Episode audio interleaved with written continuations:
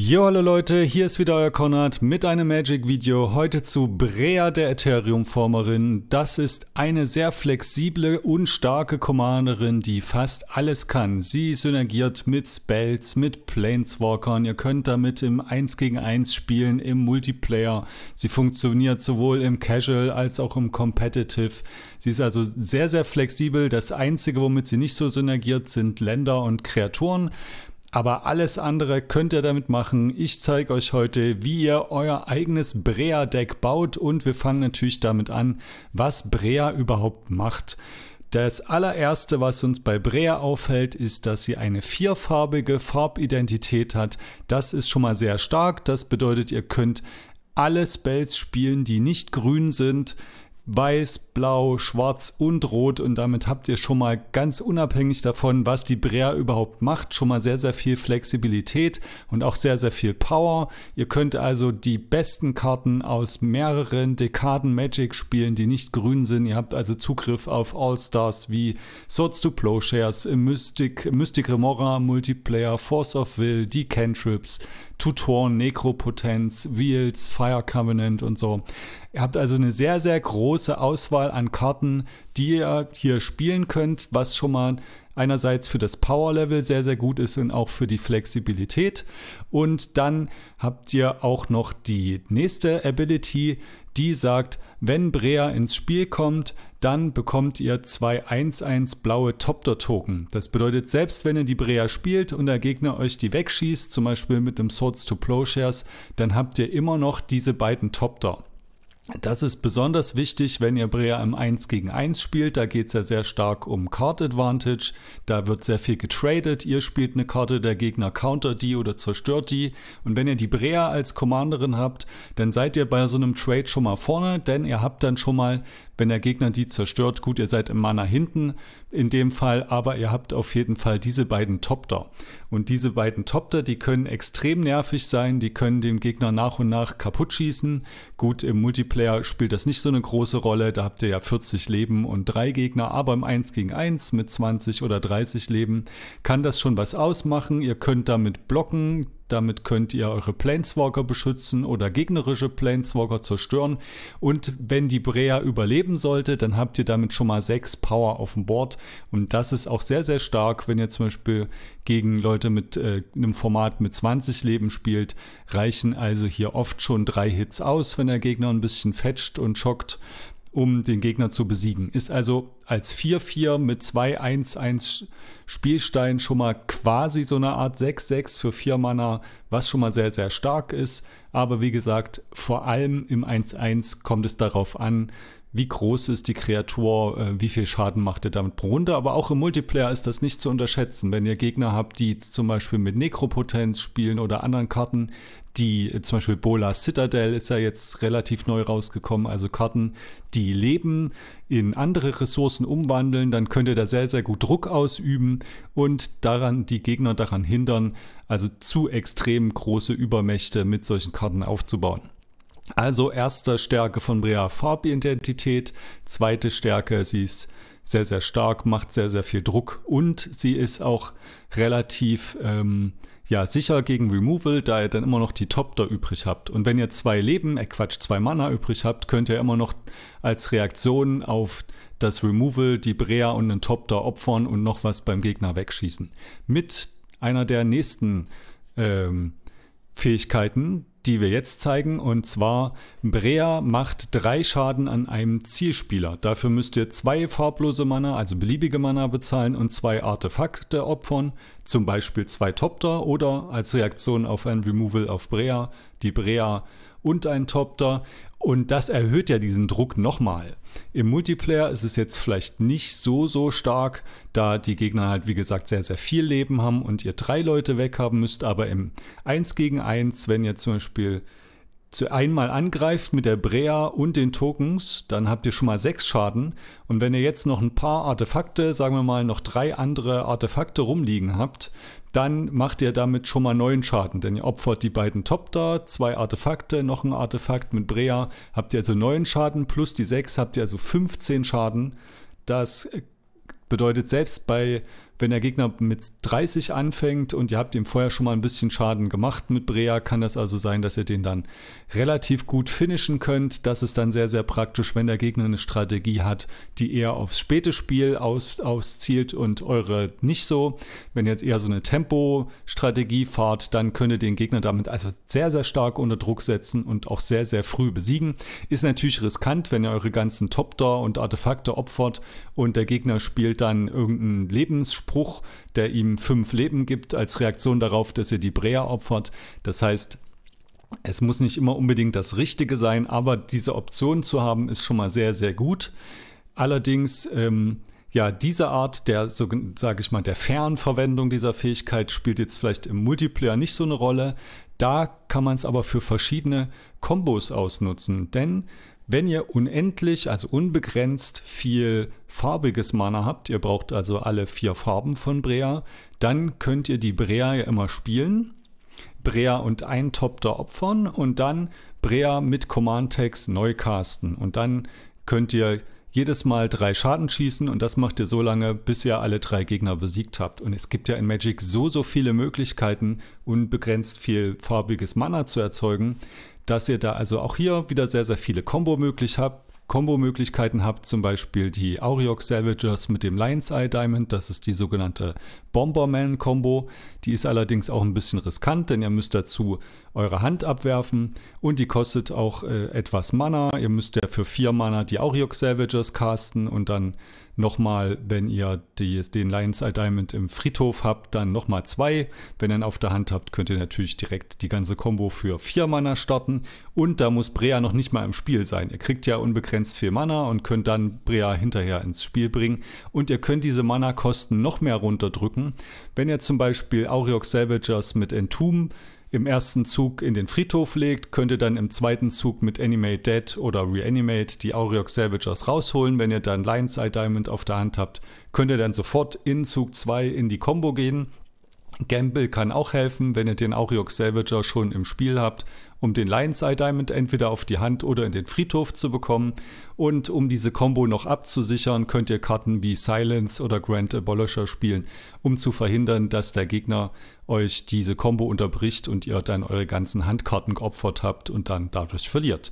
Ja, das ist nur eine Möglichkeit. Ich werde jetzt auch hier gar nicht alle vorstellen, da ihr in den vier, vier Farben ja doch sehr, sehr viele Optionen habt. Aber eine sehr effiziente Option ist auch die World Gorger Dragon Animate Dead Kombination. Die funktioniert so, dass ihr ein Land braucht, das alle Farben produziert, beziehungsweise mehrere Länder, die alle Farben von Brea produzieren können, zum Beispiel ein blau-schwarzes und ein weiß-rotes Land, das euch keinen Schaden macht beim Tappen. Und dann könnt ihr mit einer Verzauberung wie Animate Dead, Dance of the Dead oder Necromancy den World Gorger Dragon reanimieren. Den müsst ihr natürlich vorher in den Friedhof bekommen. Und der World Gorger Dragon, der flickert eure Permanents, beziehungsweise der entfernt alle eure Permanents aus dem Spiel. Also auch Animate Dead und eure Länder. Die könnt ihr dann vorher noch tappen. Und dann Dadurch, dass Anime Dead weggeht, äh, stirbt der World Gorger Dragon, dann bekommt ihr eure Permanents wieder, also eure Länder, die ihr wieder neu tappen könnt. Anime Dead kommt wieder, ihr könnt World Gorger Dragon wieder reanimieren und dann geht das immer so weiter und ihr bekommt unbegrenzt Mana. Entweder ihr habt Brea schon im Spiel, dann könnt ihr dann direkt mit dem Mana gewinnen, indem ihr Brea immer opfert und ihr Brea dann wiederbelebt, denke ich mal. Äh, muss jetzt überlegen ob das geht. Wahrscheinlich am Ende, ja. Denn das Problem bei dieser Kombination ist, dass wenn der World Gorger Dragon und Animate Dead in diesem Loop sind und ihr habt keine andere Kreatur, die ihr anziehen könnt, dann könnt ihr dieses Loop niemals beenden. Wenn ihr allerdings Brea schon im Spiel habt, dann ist das kein Problem, weil ihr dann äh, auch Brea opfern und äh, reanimieren könnt. Ansonsten müsst ihr einfach eine Kreatur vom Gegner am Ende irgendwann reanimieren und dann die Brea aus der Kommandozone spielen. So, dann äh, haben wir hier noch Doomsday. Das ist auch so eine sehr riskante Combo-Option. Da gibt es ganz viele Möglichkeiten. Ähm, ich stelle hier nur mal eine vor mit Sword Scour, dass ihr die Auriox Salvagers und Lion's Eye Diamonds in den Friedhof haut. Dafür braucht ihr also Doomsday und ein Kartenzieh-Spell und die, wie zum Beispiel Brainstorm. Und dann könnt ihr hier mit Animate Dead Aureox Salvagers wiederbeleben. Die letzte Karte ist relativ egal und dann wieder in die Combo von vorhin gehen. Und es gibt natürlich auch Dramatic Reversal Isochrone Scepter Combo mit mindestens drei Mana und da braucht ihr auch wieder alle vier Farben. Die Combo, die habe ich ja im Detail in den Hana-Videos vorgestellt und in dem Video zu, was war das noch, zu Tassigor, genau, da könnt ihr euch das nochmal im Detail angucken. Die Idee ist für die, die es noch nicht kennen, dass ihr mit Dramatic Reversal alle eure Permanents enttappt, die keine Länder sind, also eure Artefakt-Mana-Sachen. Mana-Dorks habt ihr in dem Deck ja nicht, also Artefakt-Mana und das Isochron-Zepter selbst. Und sobald ihr mehr als zwei Mana habt, generiert ihr dabei unbegrenzt Mana und könnt wieder diese Lava Spike Ability von Brea benutzen, die übrigens auch auf Planeswalker geht. Ja, dann kann man das hier noch weiter ausbauen, wenn ihr also sagt, ja, das gefällt mir, Dramatic Reversal, das ist nicht ganz so riskant wie diese Auriox Savager oder World Gorger Dragon Combo, das passt eher in so einem langsamen, kontrollierenderen Stil, könnt ihr also noch die gewohnten Optionen wie Swan Song und Copy Artifact mit einbauen. Paradox Engine ist ja leider gebannt, geht also jetzt nicht mehr. Ja, und dann gibt es auch eher so langsame Combo-Optionen, zum Beispiel Top the Foundry Sword of the Meek mit entweder Ashnod's Altar oder Krog Clan Ironworks. Das äh, ist halt sehr mana-intensiv, ist eher, wenn ihr sagt, ihr spielt eher so ein langsames, äh, langsames Spiel und ihr wollt eher auf Nummer sicher gehen, denn da habt ihr wieder diese Kombinationsmöglichkeiten, ist also dann doch teilweise leichter, diese Kombinationen zusammenzubekommen, da ihr diese einzelnen Combo-Pieces dann erstens in verschiedenen Kombinationen zusammensetzen könnt und diese Combo-Pieces können euch auch helfen, wenn ihr die Combo nicht habt. Also zum Beispiel Nim Deathmantle oder ein Eldrazi Displacer oder ein Ashnots Altar, die können auch sehr, sehr nützlich sein, wenn ihr keine dieser Kombos zusammenbekommt. In diesem Fall wäre es jetzt Ashnolds Altar und Quark Clan Ironworks plus entweder Eldrazi Displacer oder Nim Death Metal. Net Death Mantle meine ich. Und dafür müsst die Brea im Spiel sein und dann könnt ihr die immer flickern mit dem Eldrazi Displacer beziehungsweise mit dem Death Mantle kommt die immer wieder ins Spiel und dadurch, dass ihr zwei Mana pro Opfern bekommt und ihr aber drei Artefakte habt, Brea und zwei Token, generiert ihr immer sechs Mana und gebt drei beziehungsweise vier aufs und bekommt unbegrenzt farbloses Mana. Und in dem Fall hier reicht auch das farblose Mana, denn die Brea kommt ja immer wieder neu rein und dann könnt ihr immer wieder diese Lava-Spike-Fähigkeit benutzen. Ja, ähm, das wäre also hier so ein so eine Slow-Combo-Variante. Da könnt ihr also auch Karten spielen, die sehr, sehr langsam sind, aber die Sachen dann aus dem Friedhof wieder rausholen. Wenn ihr also sagt, ihr habt eher so ganz gemütliche Spiele und ihr wollt so in den ganz langen Spielen gewinnen, aber die Leute bei euch spielen ganz viele Counterspells und das ist euch zu riskant oder ihr habt einfach keine Lust. Kann ja auch sein, das ist euch zu stark, diese Fast-Combo. Ihr wollt jetzt die Gegner nicht so überrennen, soll jeder mal sein Zeug aufbauen dass jeder mal seinen Spaß haben und dann am Ende wollt ihr aber eine relativ flexible Combo, die relativ sicher ist. Einziges Problem ist bei so einem Stil Rest in Peace und andere Sachen, die den Friedhof zerstören oder den Friedhof äh, direkt ins Exil umwandeln. Bis auf Eldrazi Displacer sind die anderen Optionen dann äh, durch Friedhofsremoval alle abgestellt. Ja, kommen wir zur nächsten Fähigkeit von Brea.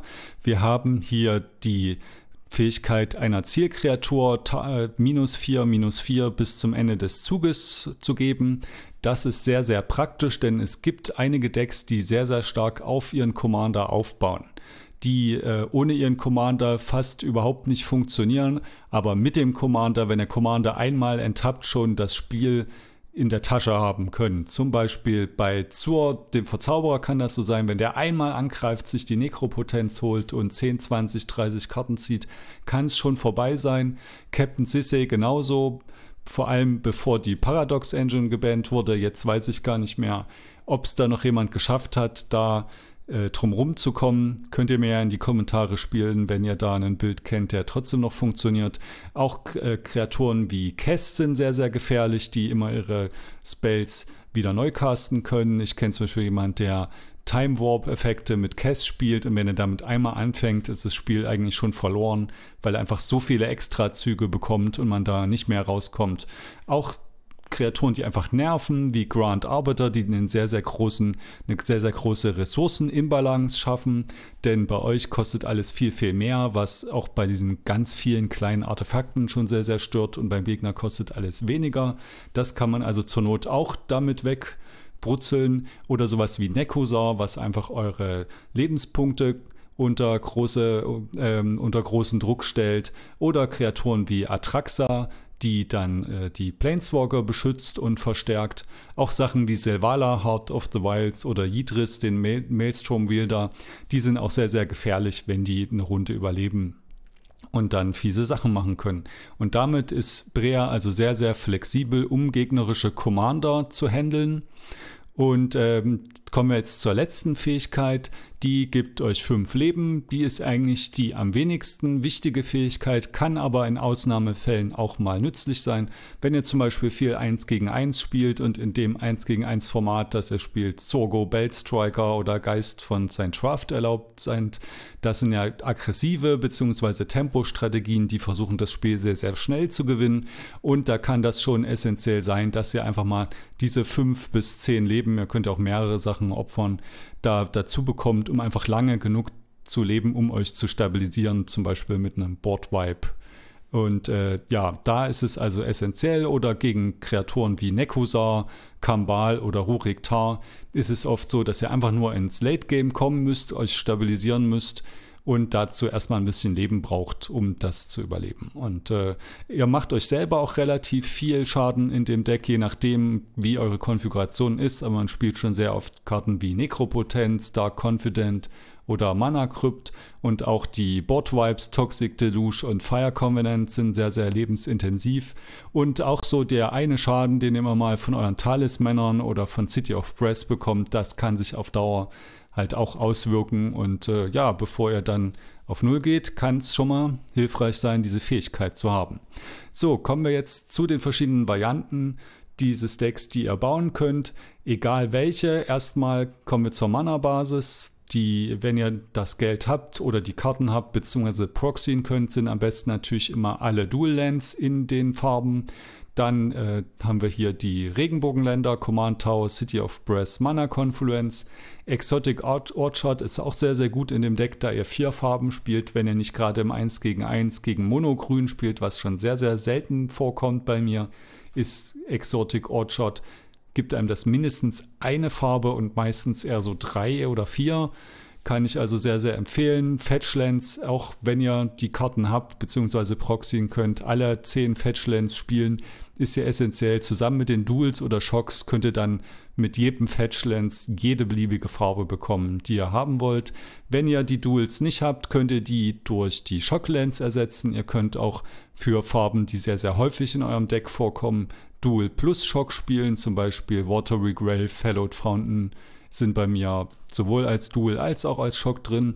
Und äh, ein paar Basic Lands sind natürlich auch nie verkehrt gegen Effekte wie Blood Moon oder gegen Sachen wie Back to Basics ist es immer gut, ein paar Basic Lands zu haben. Ihr könnt in dem Deck ja auch Sachen spielen wie Landtags äh, und dann entsprechend Basic Lands dazu nehmen. Ja, weitere Optionen. Cavern of Souls ist äh, besonders im 1-1 praktisch, denn wenn ihr schon vier Mana ausgeben wollt, was in dem Format ja schon viel ist, dann wollt ihr, dass eure Kreatur auch überlebt und die Brea ist da auch sehr, sehr kritisch. Deswegen Cavern of Souls, das ist ja auch ein Mensch. Könnt ihr, vielleicht habt ihr noch andere Menschen im Deck, obwohl man normalerweise mit Brea relativ wenig Kreaturen spielt, aber kann ja immer sein, dass ein, zwei Kreaturen vom Kreaturentyp Mensch noch dazu sind. Urborg ist sehr praktisch, wenn ihr schwarzintensive Sprüche wie Nekropotenz spielt. Mishras Workshop, wenn ihr sehr, sehr äh, teure Sprüche spielt. Strip Mine vor allem 1 gegen 1, um den Gegner also vom Tempo her unten zu halten.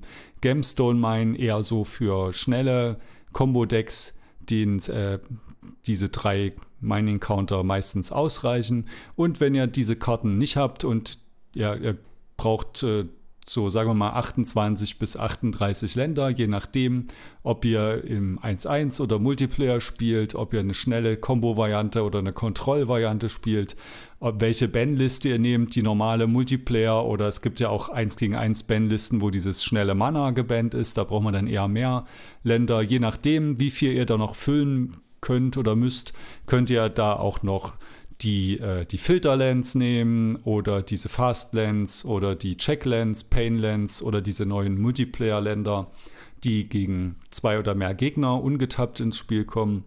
Lässt sich also relativ gut auffüllen. Ihr müsst nur ein bisschen gucken, welche Karten bei euch oder welche Farben bei euch wie oft vorkommen und dementsprechend auch die Mana-Basis ausrichten. Bei mir sind zum Beispiel relativ wenig rote Karten im Deck. Er braucht also in meinem Deck brauche ich also relativ wenig Länder, die rot produzieren. Ja, dann haben wir in Brea natürlich kein Grün, also keine Mana-Dorks. Wir brauchen Artefakte, um zu rampen. Und die Brea synergiert auch sehr gut mit Artefakten, denn wir können die Artefakte für ihre Fähigkeiten opfern, wenn wir die Isochron-Zepter-Kombo haben, ist nochmal doppelt wichtig, genug Artefakt-Mana zu haben. Solring, Mana Crypt, hier die wichtigsten. Mox Diamond, auch sehr, sehr wichtig, wenn man die Isochron-Zepter-Kombo hat. Da, um, damit man dann das farbige Mana aller Farben bekommt. Mana Vault, wenn ihr genug äh, Mana-intensive Sprüche sprecht. Und wenn ihr sehr, sehr viele Artefakte im Deck habt, kann auch Mox Opal sehr gut sein. Dann, äh, wenn ihr, könnt ihr das noch auffüllen mit Arcane Signet und Felverstone, die würde ich auf jeden Fall mit reinnehmen. Und äh, je nachdem, wie viel Artefakt ihr haben wollt, wie viel von den teuren ihr euch nicht leisten könnt oder nicht proxyen könnt, könnt ihr das dann mit den ganzen Talisman und Signets auffüllen. Und je nachdem, wie ihr das Deck spielen wollt, gibt es auch noch Optionen wie Chromatic Lantern. Dann ist eure Mana-Basis schon mal wesentlich leichter. Wenn ihr also eher so ein Budget-Deck spielt, ist Chromatic Lantern schon sehr, sehr gut um auch immer die richtigen Farben zu haben, ohne dass ihr jetzt alle 10 Fetches haben müsst. Coalition Relic ist auch ganz praktisch, um äh, Color Fixing zu betreiben und zu rampen. Ist in dem Deck jetzt nicht so gut wie zum Beispiel bei Narset, wo ihr von 3 auf 6 kommen wollt bei 3 auf 4 reicht ja ein Signet auch, kann aber trotzdem praktisch sein. Wenn ihr sagt, ihr wollt sehr, sehr teure Sprüche casten, kann auch Tron Dynamo, Grim Monolith und Gilded Lotus sehr praktisch sein. Und wenn ihr eher eine Combo-Variante spielt, kann auch weiteres äh, Mana-positives Artefakt-Mana gut sein, wie Basalt Monolith, ähm, Grim Monolith, Chromox oder Lotus Petal. So, und dann gibt es Karten, das war die Mana-Basis. Kommen wir jetzt zu den Instants und Sorceries. Egal was für eine Art Deck ihr habt, wird eigentlich immer gut sein, Cantrips zu spielen. Mana Drain, Force of Will zusätzlich als Counterspells, als Removal, Swords to Plowshares ist eigentlich auch Pflicht und Demonic und Vampiric Tutor, die erlauben es euch auch auf alle Situationen zu reagieren, beziehungsweise in den Combo-Varianten eure Combo zusammenzustellen. Und Toxic Deluge ist eigentlich auch fast eine Pflichtkarte, finde ich um gegnerische Kreaturenmassen zu besiegen, da ihr ja relativ wenig Kreaturen in so einem Brea-Deck spielen werdet. Ja, je nachdem, ob ihr Multiplayer oder Singleplayer spielt, sind wieder verschiedene Karten zusätzlich noch gut. Im Multiplayer ist Mystic Remora eigentlich eine Pflichtkarte.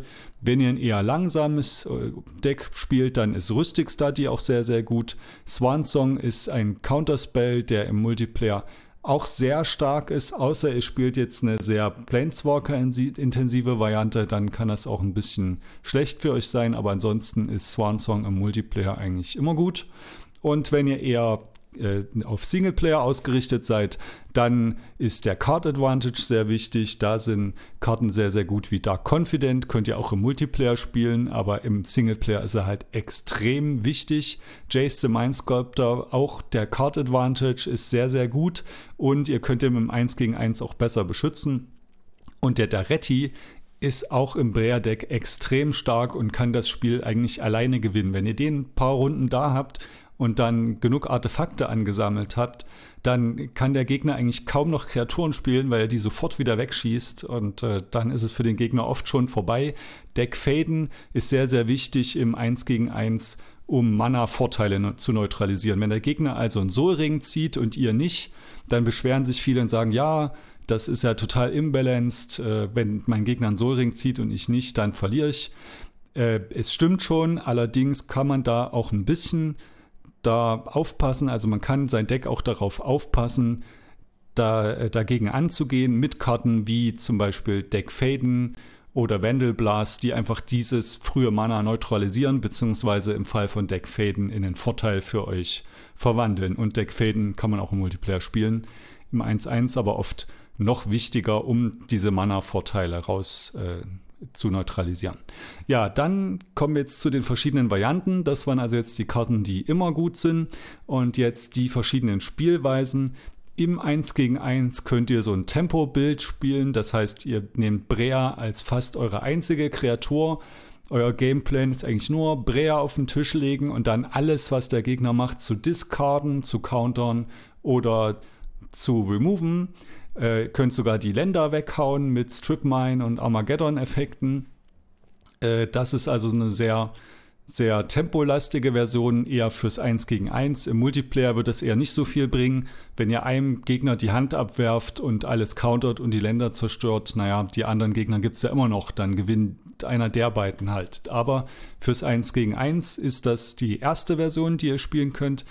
Und die zweite, da gibt es auf den YouTube-Kanälen von Brian Weismann und Nathan Protzig, ich hoffe, ich spreche das richtig aus, gibt es eher so diese Big Mana-Variante, die also eher auf eine, nicht auf Tempo, sondern eher auf Kontrolle setzen. Äh, Karten wie Mishras Workshop und Gilded Lotus bringen euch da einen großen Mana-Vorteil und mit Sachen wie Cryptic Command und Treachery ähm, könnt ihr dann die gegnerischen Bedrohungen neutralisieren. Mein Twist mit so einem Mana-Vorteil kann auch das Spiel sehr schnell beenden und ihr habt dann Tutor-Chains, also diese Variante zeichnet sich dadurch aus, dass ihr nicht nur diese Standard-Tutoren habt, Demonic Tutor, Vampiric Tutor, sondern auch so sehr viele situationsabhängige Tutoren wie Mystical Teachings, aber durch diese große Dichte an Tutor-Effekten und das, den große Anzahl Mana kann man dann oft den einen Tutor spielen, um den anderen Tutor zu spielen, um dann an den Kartentyp ranzukommen, den man am Ende haben möchte, um dann jede beliebige Situation zu entschärfen. Dann spielen die auch noch Nekropotenz, um einen großen Kartenvorteil zu bekommen und so als Finisher Winter Orb mit Sword of Feast and Famine damit beim Gegner sehr, sehr wenig Mana ankommt, bei euch aber sehr, sehr viel. Das waren also so die Singleplayer-Varianten. Diese zweite Singleplayer-Variante, die kontrolllastige Variante, kann man auch im Multiplayer spielen. Die hängt aber sehr stark von, von dem Winter-Orb ab. Wenn eure Gegner also sagen, ja, bei uns, wir spielen ohne Winter-Orb, das mögen wir nicht, wir spielen eher so casual-lastig, dann äh, kann es sein, dass es sehr, sehr schwierig für diese Variante wird, denn ihr könnt als Kontrolldeck ja nicht alles von drei Spielern countern, wenn ihr keinen großen Mana-Vorteil habt. Allerdings, wenn das eher in so einer Casual-Gruppe ist, reicht das ja vielleicht trotzdem aus. Dann gibt es die Fast-Combo-Varianten, wenn ihr also sehr, sehr kompetitiv spielt, wenn ihr Turniere spielen wollt.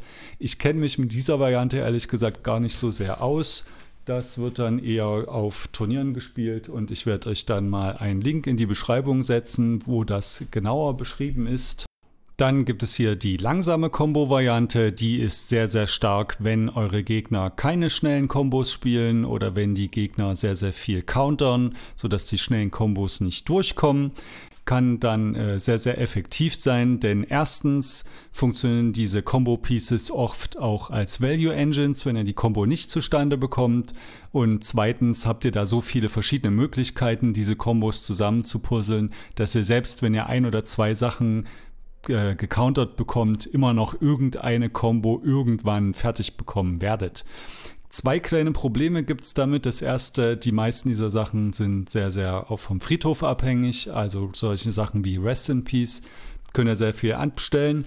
Und das zweite Problem ist, dass so eine Art langsame Combo oft gegen die eher schwachen Decks stark ist und gegen die starken Decks schwach. Müsst ihr also gucken, dass es vom Power Level zu eurer Gruppe passt.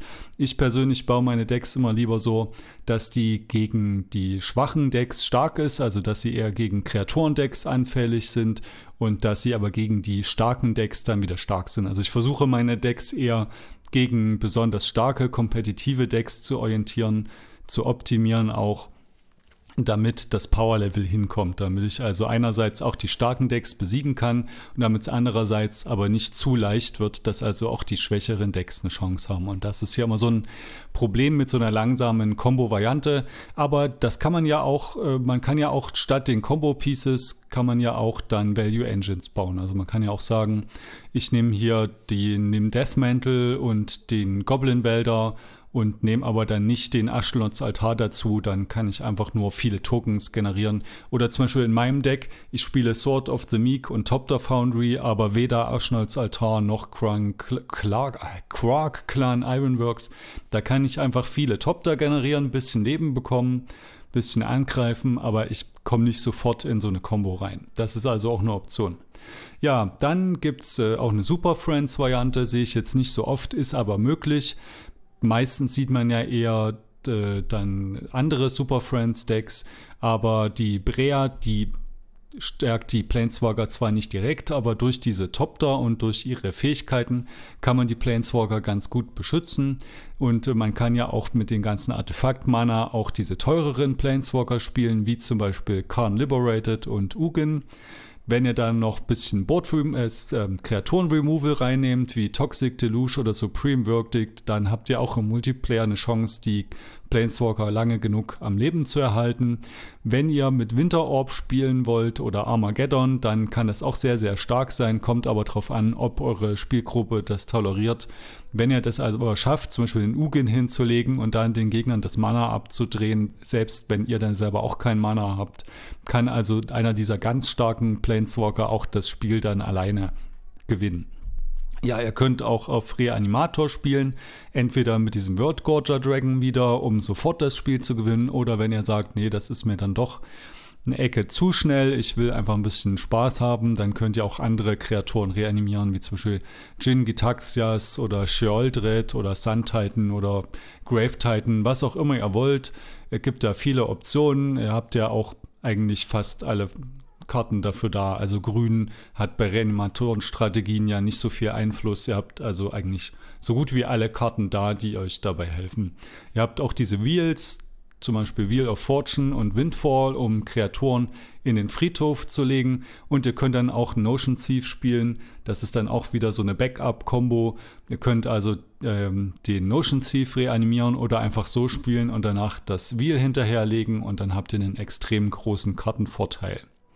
Ja, dann könnt ihr aber auch sagen, okay, das, äh, das ist zwar schön und gut mit diesen ganzen Kombos, aber darauf habe ich keine Lust. Ich habe eher so eine Casual-Gruppe. Ich will eher ein langes Spiel haben, einfach ein bisschen überleben und schöne Sachen spielen und wieder neue rauskriegen. Ähm, deswegen spiele ich zum Beispiel jetzt momentan gar keine richtige Combo in dem Deck, nur Topter Foundry Sword of the Meek, um ein paar Topter zu holen. Dann Sachen wie Wormcoil Engine, die hier sehr, sehr praktisch sind, um das Lebenspunktepolster zu schützen. Und ihr könnt ja die Wormcoil Engine auch mit der Brea opfern, um die Fähigkeiten auszulösen und ihr bekommt trotzdem die beiden Token. Ihr könnt Sachen spielen wie Treachery und Bribery, wenn die Gegner mit sehr, sehr großen Kreaturen spielen. Ugin auch wieder sehr gut in so einer Variante und ich spiele jetzt ja auch diese Notion Thief und Wheel-Synergie, um sehr, sehr viele Karten zu ziehen. Und Bolas Zitadelle finde ich in dem Deck auch ganz nett. Wenn man viele Mana-positiv ähm, Artefakte spielt, dann kann man die ja auch opfern. Man kann die also erst für Mana tappen und dann kann man die mit Brea opfern, um dann Leben zu generieren, beziehungsweise mit Bolas Zitadelle spielt er ja bezahlt ja Leben statt Mana. Das heißt, ihr könnt dann diese Mana-Rocks auch direkt ohne einfach nur mit Leben casten, tappen für Mana und dann das Leben bekommen, um dann am Ende sogar positiv dazustehen. Und ähm, Emrakul The Promised End ist auch so ein ganz netter Finisher. Was bei uns lustigerweise sehr, sehr oft passiert ist, dass einer eine Nekropotenz hat oder spielen kann und man den dann direkt mit Emrakul besiegen kann. Das ist also auch eine gute Option. Eigentlich eher im 1 gegen 1 gesehen, aber ich spiele den auch gerne im, im, im Multiplayer, weil ich einfach oft nicht so gerne die Kombos spiele und der da auch sehr, sehr stark, aber eben nicht unschlagbar ist. Ja, das war es erstmal von mir mit Brea. Ich hoffe, es hat euch gefallen. Decklisten gebe ich euch ein paar in den Kommentaren bzw. in der Beschreibung. Ja, schreibt mal, wie es euch gefällt, ob ihr selber schon mal Brea gespielt habt, was ihr für Varianten habt, was ihr für Kommentare habt. Ich freue mich drauf. Ähm, baut mal eure eigene Variante, lasst eure Kreativität hier freien Lauf, schreibt mir, wie es geklappt hat, schreibt mir eure Fragen, dann kann ich euch auch vielleicht was helfen. Bis zum nächsten Mal, euer Kürdi.